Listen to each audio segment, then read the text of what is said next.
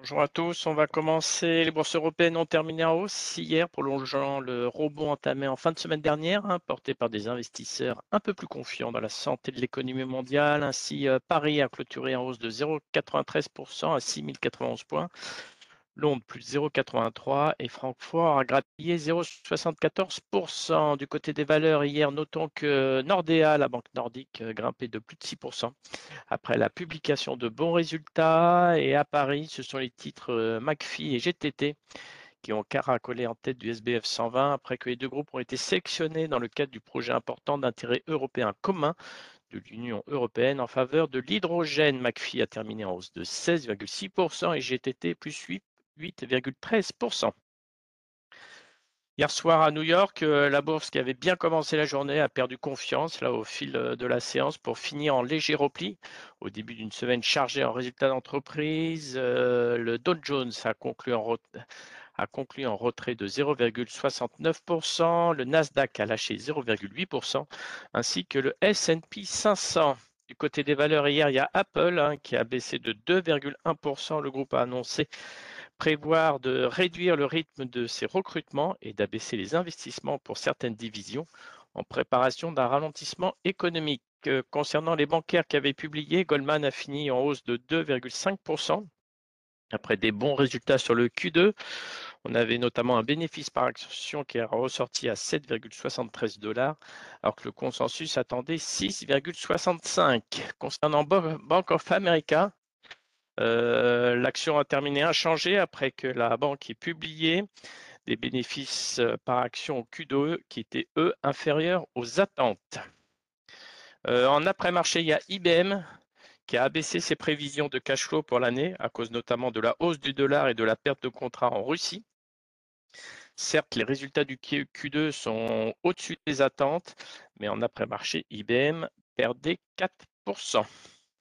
Ce matin, en Asie, euh, les actions euh, asiatiques ont reculé. Hein. les efforts politiques de la Chine pour résoudre la crise des prêts hypothécaires n'ayant pas réussi à améliorer le sentiment dans un contexte, de difficultés persistantes dans le secteur immobilier et de préoccupations concernant la croissance mondiale. Dans ces conditions, on a Shanghai qui a fini en baisse de 0,63%, Shenzhen moins 0,5%. Notons que eux Notons que le Nikkei lui a fini en hausse de 0,63%. Concernant les news euh, microéconomiques après le clôture, on a ADP. Euh, compte tenu du trafic enregistré au premier semestre, il a le groupe a révisé à la hausse ses prévisions annuelles.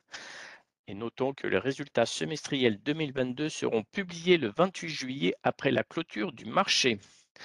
Alstom, les ventes ont progressé de 8% au premier trimestre de son exercice décalé 2022-2023, tandis que les prises de commandes ont marqué le pas en baisse de 13%.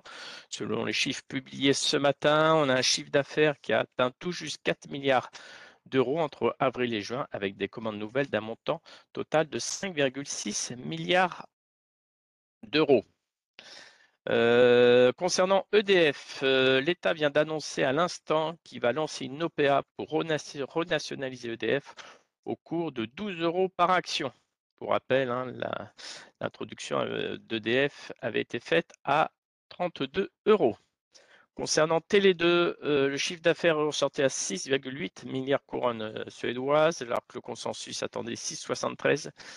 On a un EBITDA qui est ressorti à 2,8 alors que le consensus attendait 2,6. Et enfin, toujours en termes de résultats, il y a Novartis qui a publié un T2 avec un chiffre d'affaires conforme au consensus et un EBIT qui est légèrement au-dessus du consensus à 4,27 milliards de dollars alors que le consensus attendait 4,2.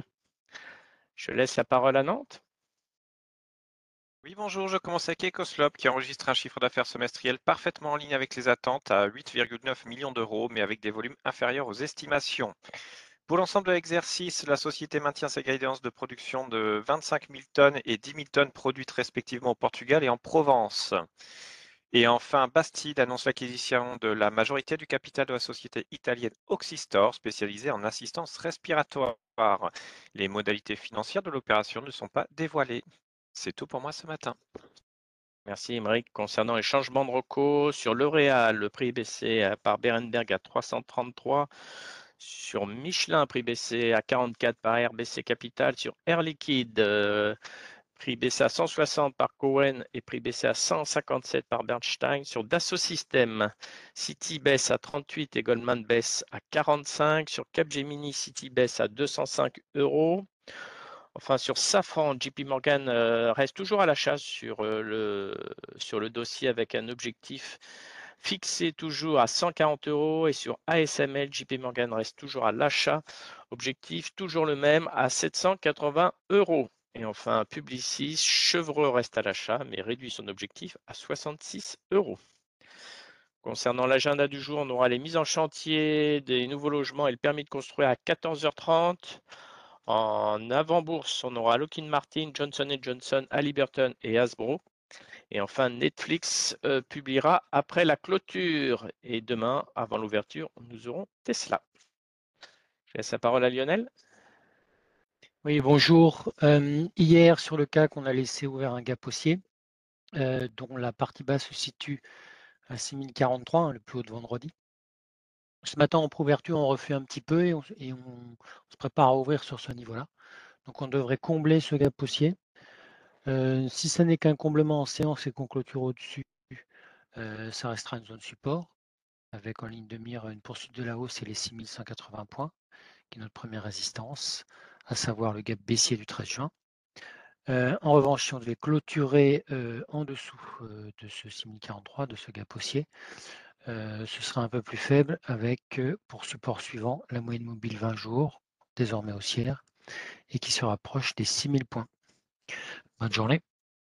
Merci, bonne séance.